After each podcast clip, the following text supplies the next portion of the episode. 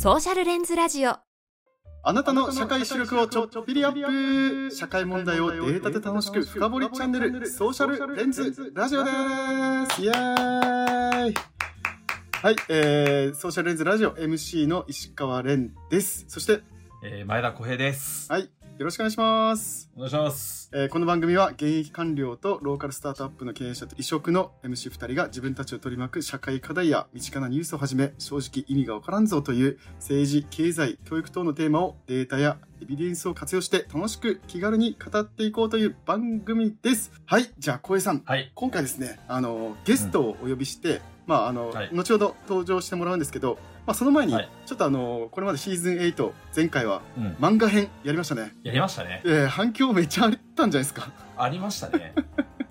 まあ、何よりビッグな反響は、はい、はい。あのね、レンさんと番外編やったじゃないですか。はい沖縄編。テール読んでね、はい。元ネーネースのそうですテール読んで、はい。テール読んで、やった。で、あの元ネタになった漫画、沖縄で好きになった子が方言すぎて辛すぎるはいの、空えぐみ先生にはい聞いてもらいましたね。いやーびっくりしましたね。なんかあの 僕も最後にラップアップとかで、あのエンディングとかで「いやこれ空えぐみさんに届け!」ってまあ半分冗談半分本気で言ったら次の日 想像会した次の日にすぐメンション来まして「い、や楽しく読ませていただきました」と。なんか沖縄出身の石川さんと前田光栄あの東京の前田光栄さんが楽しく語ってるのでみんな聞いてねっていうマジでびっくりするリツイートしてくれてすげえ嬉しかったんですけど。あれで嬉しかったっすね。結構あの再生回数がまた波来てますからね右肩上がり、うん、来てますね。で YouTube のフォロワー数とかもなんか上がってますよね。いやなんか。結構嬉しくて。そうそう。大体200ぐらいだったのがいやもう300さっきね見たら300いきましたよね。300いきましたよね。もう空えぐみ先生のおかげなんで本当に足向けて寝れないので。いや本当ですよ。でしかも実は今日のゲストの方もですね、はいその前回の漫画編を聞いていうかこのラジオを聞いてくださっていて、はい。で前回の漫画編の中にあった銀河英雄伝説を まあずっと知ってはいたんだけど、はい。あの読んではなかったみたいなあはいはい、はい、話だったんですけど、はい。どうやらあのラジオを聞いて読み始めてくれたそうで、同じく。僕も読み始めました。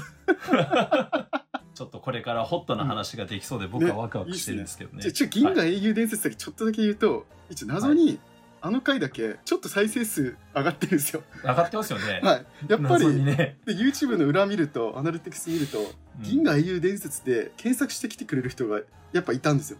それがちょっと盛り上がってるんで、そうなんかいますね、マニア。いや、銀英伝はやばいですよ。やっぱり未だにググってくるから。すごいわと思いながら。はい。あのそういう漫画編も全部で大体13とか14ぐらい漫画紹介してますし、各、はい。えーカテゴリーに沿って2個か3個、うんあのー皆さんが聞いたことあるような漫画からマニアックな漫画まで紹介してますので、もし聞いた方ぜひ Spotify でですね、星5つを、ぜひお願いします、星5つですよね。あの、ねこの星を増えれば増えるほどね、僕たちがアルゴリズム的にどんどんそうなんですよ上に出てくる。はい。ですです。なので、あの、Spotify でもいいですし、あ皆さん聞いてる Apple Podcast でもいいですし、あの、聞いてる、あのープラットフォームでぜひ評価、いいねだったりとか、星5つとか押していただけたら嬉しいなと思っております。はい。はい。じゃあ、早速ですけれども、はい。今回のテーマを発表したいなと思います。今回のテーマはですね、外交官って何？です。もう本当に謎に包まれていて、ちょっとうん映画とかでちょろっと出てくるじゃないですか、小江さん。出てくる。どんなイメージ持ってます？織田裕二さんが、かつて、アマルフィ、女神の報酬っていう、なんかやたらイケメンの外交官が活躍してる映画とかあ,、はいはいはいあったよね、と。はいはいあはのとか、なんか、やたら外交官としてワイン片手い。いに、や、ある、なんか、優雅に話してるみたいな絵面は、ありますよくテよね。レビで見ますよね。はい、もう平民にはちょっと手が届かないようななんか生活をしてるんじゃないかみたいなのをよく映画で イメージついてるじゃないですか。ね、ついてるついてる。はいはいはい。で、ほら、007とかさ、ミあッションインポッシブルとかさ、はいはい最近だとスパイファミリーとあかさ、ーはいはい。なんかこの、なんか世界を股にかけた戦争ものとかアクションものには、なんかちらほら外交官みたいな人たちが登場したりする出んで すよね。はい。外交官が登場する、結構登場する作品はあるんですよ。うんうん。で、実は僕もあの小説で大好きな小説とかがあって、落日もゆとか、うんあの、昭和の動乱とか、ちょっとわかんないですけど、あはい。まあそういう小説があって、はいはいそういうの大好きで結構読んでるんですけどでよ読んでる人いると思うんですけど、はい。でもそういった小説の中に出てくる外交官の具体的な実務っていうのはねあんまやっぱ描かれないんですよ。確かに。なんかかっこいいことしてる風な描写はあるんだけど、はい。じゃあ毎日そんなかっこいいことしてんのかっていうと絶対そんなことないはずなんだけでどすよね。僕もね正直何も分かってないんです そうですよねもうマジ何も分かってないです。じゃあもううん。聞いてみようと。聞いちゃおうと。しかもたまたまこう出会って、はまあそのはい。さっきも言ったようにリスナはい。ーだったっていうのもでいてくださっていると。的なのでいやこれはちょっと聞いてみようと。ソーシャルレンズラジオがつないでくれたこと、ご縁ですよ。はいそうですね。でもう T さんでこれからゲストで来ていただきますけど、はい。まあ、某国におられて、はい、まあ、時差もあるわけですけど。そうですね。はい。その時差も合わせてはい。来てくれちゃったってことなんで。いやマジありがたい。いやマジありがたいですね。はい。ついにソーシャルレンズラジオもインターナショナルになってきちゃいましたね。いや本当ですね。まあ時間も合わせて我々こう日程調整してやりましたけれども。はい、はい。じゃあ早速もうお呼びしましょうかね。しょう。はい。それをそうしましょはい、じゃあそこでもう呼んでみたよ外交官ということで今回のシーズンは外交官をテーマにお送りしたいと思います。それではじゃあ、はい。本編スタートです外交官、もう NOW ですよね。現役外交官の、えー T さんです。どうぞよろしくお願いします。うお願いします。パチパチパチパチ。あ、よろしくお願いします。ありがとうございます。とても楽しみにしてますので、はい。ぜひいろんな外交官いろんな多分切り口があると思いますので、うん。いろんな方向からちょっと聞いていきたいなと思ってますので、はい。ぜひぜひ。限界ギリギリで。はい。ちょっとあのちょっとやばいやつだったらピー入れたりちょっと編集しますので、ぜひあのそ,、そこは安心してちょっとお話できたらなと思いま願いします。すまあ、ざっくりですけど一応今回のエピソード1では外交官って本当に何っていうところをうん。お聞きしたいなと思っています、うん。なんか聞いたところによるとめちゃめちゃ倍率高かったりとかちょっと全然存じ上げなかったんですけど、まあ、そういった数字の部分だったりとか聞きつつ外交官ってさどうしたらなれるの？みたいなところですね、うん。まあ、先ほどの倍率の話もそうでしたけどどんな人がなってんの？みたいなところとか、うん。ぶっちゃけ海外生活ってどうなんすか？みたいなこととかちょっとうん。僕気になるのが、安全面とか大丈夫なんですかとか。なんかそこら辺とかもね深掘っていきたいなと思ってますし英語ですよね。まあこのうん。言語がないとやっていけないと思いますね。そこら辺もなんかどうやって努力されてるのかなとか習得していくのかなみたいなところをお聞きしたいなと思ってますけど今言ってますけど全然違う方向に行くかもしれないので、まあ、そこはお楽しみよっていうところで、はい。フリートークで。フリートークではい。行きたいなと思います、外交官って本当さっきも言ったように謎に包まれてるんでやっぱ、うん T さんが出てくれることによってソーシャルレンズラジオのリスナーの人たちはみんな聞いてくれますし。まあ、あの、本当にやっぱり社会、まあ、このソーシャルレンズっていう文脈で言うと、あの、外交っていうのは、まあ、一つの、あ結構大きな、あの、そうですよ。分野の一つと思うんですけど、まあ、とはいえ、なんかそれに関わってる人っていうのは結構少ないっていう中で、まあ、自分にできることがあればっていう、そういう話ですね。いやい。なんかこういうありがたい絶妙ね。絶妙な、はい、このラインを かいくぐって登 登場してもらって本当にありがたいんですけどただはい。噂によると、はい。外務省って明治以来名前が変わっていない唯一の組織っていうふうに聞いたことがあるんですよ。そうなんですか？そうなんです。1900 1869年か。にあの設立されてはい。あの改正解消せずに現存する世界最古の行政機関なんだって。えー、知らなかついったこの間までは大蔵省もそうだったんだけど大蔵省は財務省になったでしょ、うんうんであのだからあのそうなんですよ。だから外務省がもう日本最古の省庁ってことなんですけどうんこれ、T さん中身で言うとどれぐらいの数の職員の方が働かれてたりするんですかねこれ？まあ、まずその最古っていうところで言うと、うんうんあの、まさに明治維新って1868年で、うんで、そこから日本政府の、まあ、市場命令っていうのは何なのかっていうと、対外的な不平等条約を是正していくっていう活動が、その後ずっと続くわけですよね。はいはい近代化して、で、各国と平等な、対等な立場になる。うんうんうんで、まあ、そういう方向性の中で、まあ、外務省は1869年ですね。うんに、あの、設立されて、まあ、そこから、まあ、幸いというか、なんていうか、名前は変わってないっていうところで、まあ、あの、私の、あの、外務省愛っていうところかどうかは別としてですね、はいあの、私の、あの、車のナンバープレートも1869っていう番号がついてる。本当に？本当に？いやや、すごい。本当にじみ出てる。それはさておき、はい。えーっと、質問としてあれですよね、同意組織、同意組織っていうか何人ぐらいいるかって話、そうですそうそうそう。ですえめちゃくちゃ少ないですよね。ですよね。って思ってますけど。えーっと、まあ、そう思われがちなんですけど、まあ、外務省自体は全体で、まあ、大体6000人ちょっといるっていう感じなんですよ。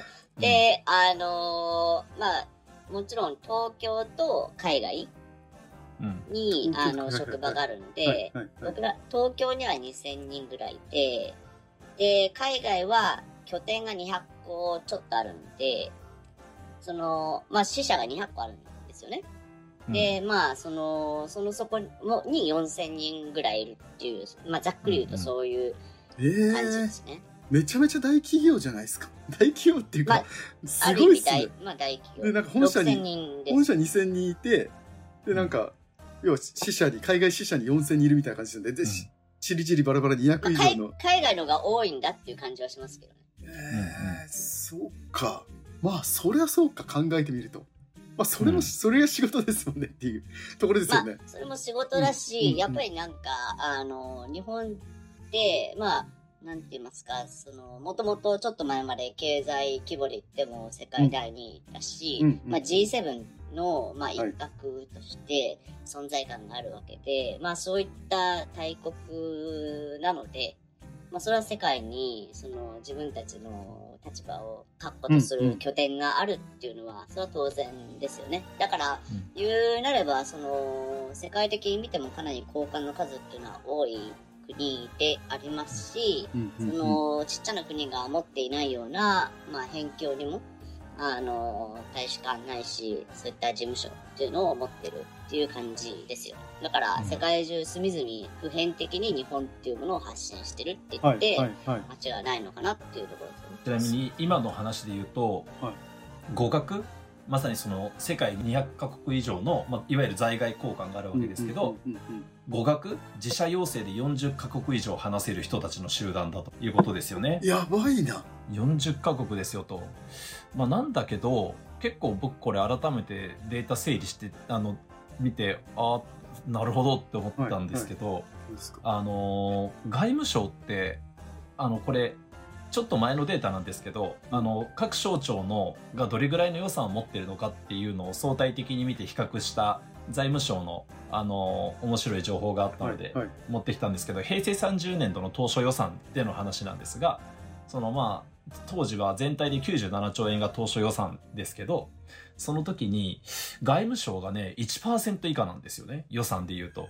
でまあ厚生労働省が32%っていうぶっちぎりで多い予算を持ってあで財務省が26%でしょ？で総務省が16%国土交通省6%文科省5%で防衛省5%で外務省は、えー、0.71%っていうあのーこれだけのそうなんだ大きな人と世界中に死者を持っていながら日本の予算で言うと実はそんなに持ってないっていうここ結構面白いギャップですよね。そうですね。あのーまあ、今年の当初予算は、えっと、い大体1兆円ぐらいみたいな、そんな規模感ではあるんですけど、まあ、ODA に、あのーかける予算以外はほぼ人件費。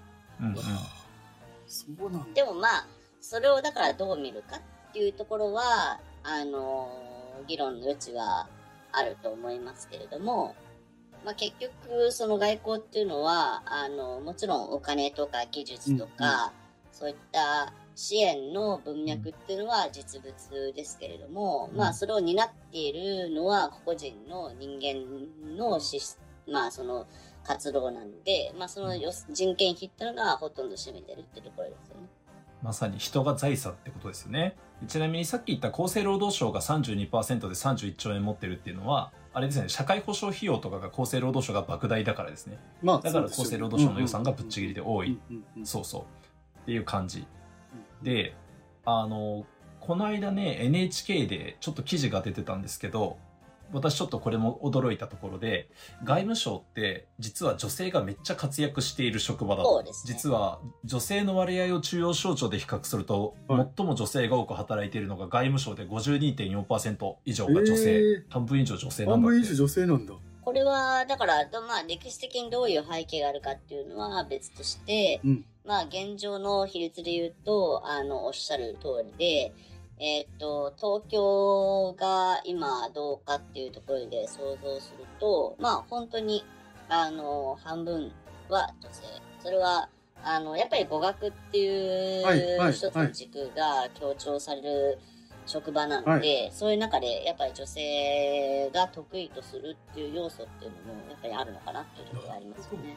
そっか。実際優秀な人は女性が多いです。そうなんですね。だから、そっか、だから、バリバリ女性がもう海外行ってるってことですよね。そうですね。ちなみにだから、えーっと、まあ私もそんなにその最近の採用事情っはいはいて全然詳しくはないんですけど、でも少なくとも言えるのはここ数年、総合職、まああの、昔で言うところのそのキャリアのん。職員の比率で言うと、女性の方が採用人数は多い。マジ？へえ。外務省はね、半分以上は女性。というか、す女性の方が圧倒、あ、女性の方が圧倒的に多い。あの、国家公務員のその採用制度の、えー、なんていうか、その、プロセスもあるのかもしれませんね。要は、試験に受かった後に、うんうん自分がどこの省庁の面接を受けたいかっていうのは個々人が選ぶ話なので、そういう中で多分、うん、その国際関係の仕事って女性に対する間口が若干広めな気はしますね。まあそれにこれだけ女性が多く働いてると、これから試験を受けようっていう女性の中でも明確なロールモデルがたくさんいるから、やる気も湧くのかもしれないですね。うんここだったら自分もやれるかもみたいな。えーそんな特にやっようなぱ。あの、尾形沙羅子さんとか、まあうんうん特にあの、まああの、UNHCR のね。えーまあそうですね。あとは、まあ皇皇室でも、あの、非常に、あの、重要な先輩もいますし、はい。まあそういう皇后陛下が元外務省ですしね。はい。まあ、そういうロールモデルは、やっぱり日本のこれまでの歴史の歩みを見ると、やはりその女性で国際的な文脈で活躍してる人っていうのはやっぱり多いんじゃないですかね。うんうん。そっか。ちなみになんですけど、まあ、我々はこれまで散々パラ外交官外交官外交官ってずっと言ってるんですけどそもそもどういう人のことを外交官って言うんですかね？なるほど。えっと、まあ、外交官っていうのは、えっと、外務省員、外務省の職員で、うん。えー外国の大使館などに勤務していることを、勤務している人のことですね。うん。まあ、あの、えっと、さっき、あの、お伝えした、その、在、6000人のうち、まあ、はい。はい4000人ぐらい海外にいるっていう話の中で、まあ、4000人っていうのは大使館とか、まあ、領事、総領事館とかで勤務してるんですけど、それって全員外務省の人かっていうとそうじゃ全然なくて、うんうんあのーいろんな省庁の人がいるんです。なので、外務省の職員、まあ、大使を筆頭に外務省の、まあ、あのー人たちが、まあ、結構その大使館の、まあ、中心的なメンツとしては各校官いますけれども、ただ人数としては実は、あの、外務省以外の省庁の人の出向している、えー人たちが、えー多いっていうケースが結構あります。で、そういう人たちも含めて、日本政府を代表代表して、えー現地で、えー活動してる人のことを外交官と言いますね。で、もっと言うと、まあ、それ、まあ、それ、その上で、まあ、現地政府に国際法上を外交官として、まあ、我々の世界では接受っていうんですけど、受け入れられている、えー国際法的に受け入れられている人のことを外交官って言います。むずっ。ちょっと軽はずみに外交官外交官言ってましたけど、そういう感いや、じなんですねでもま。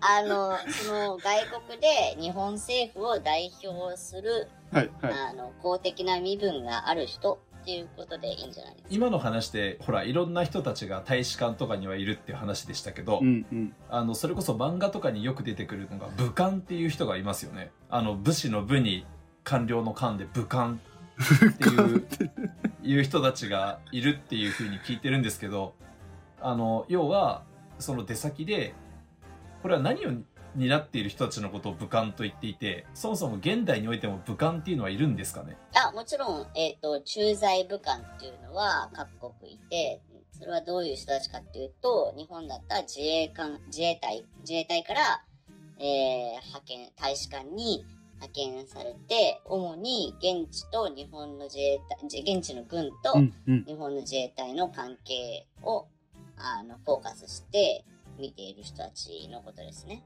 でもさっき言ったようにいろんな省庁から人は来ているんで、それは経済産業省から来ているはい人は、はいはい。その経済アタッシェとか、えー科学、科科学技術省から来てる人は鍵アタッシェみたいな感じで、えー。アタッシェっていうのはフランス語で付属してるっていうか、大使館にまあ来てる人っていうような位置づけですから、ちなみにアタッシュケースっていうのは、あれはあの外交官が持ってるケース。ええ初めて知った今え、そうなの？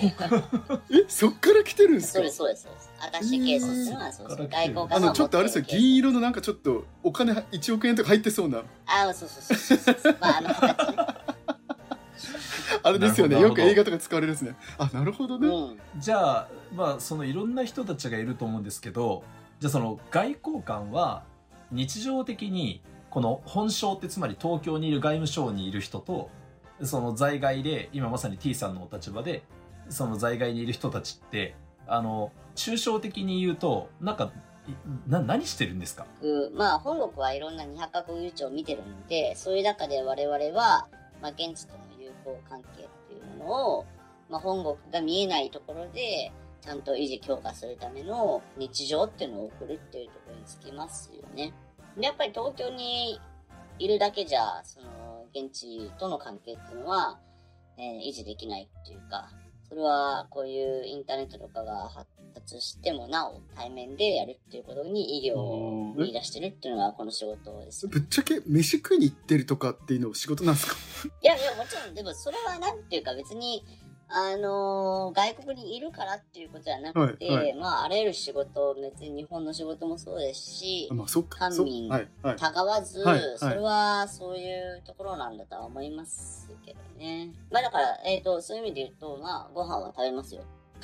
ですな仲良くなる手段としてうんうん。でも仲良くなるって聞くと、まあまさにその、今 T さんがおっしゃったように、うんうんあの、別に我々だって普通にご飯に行くわけですけど、なんかそれ以外の文脈で、まあ、要は仕事として、今おっしゃったみたいに、なんかその、現地の人たちとその外交関係を良好に保つためにやってる仕事っていうのが全くイメージつかないんですが、なんか実務の中では何をするとその現地の政府と良好な関係を築くみたいな話になるんですか？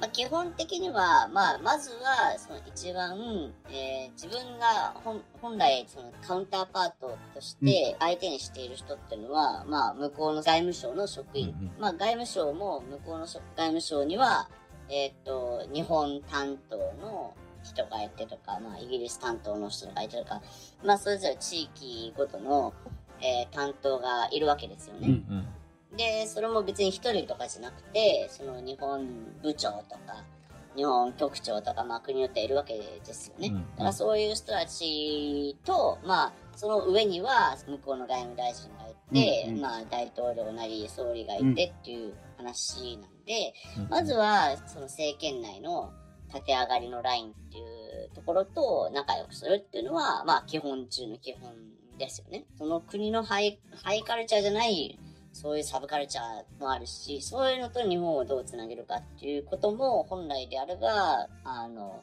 外交官の仕事の一つなんでしょうね。だけどそれがまあ必ずしも全部できてるかっていうと、それはなかなか難しいところあるんですけど、幅広いですね。まあ、例えば、その、なんていうかな、えーっ、と、まあ、じゃあ、日本に来てる海外の、まあ、じゃあ、途上国はい国とは言いませんけど、途上国の外交官が日本に来ました。はいで、その人のミッションは何ですかっていう話になったら、おそらくまずは、まあ、外務省の自分の部局の偉い人。で、まあ、あの、そういう皇室絡みの文化行事にも参加します。で、総理とか大臣とかとも落ち着かずきになりつつ、まあ、あの、余裕があれば、まあ、文化行事で、うんうんまあ、そういう春になれば、は花見を見て、うんで、なんかお、ね、あの、おことを聞いてとか、あるいはそういうポップカルチャーにも、まあ、職種が伸びればやるんですよっていう感じになると思うんですよね。なるほどね最初から日本に着任して、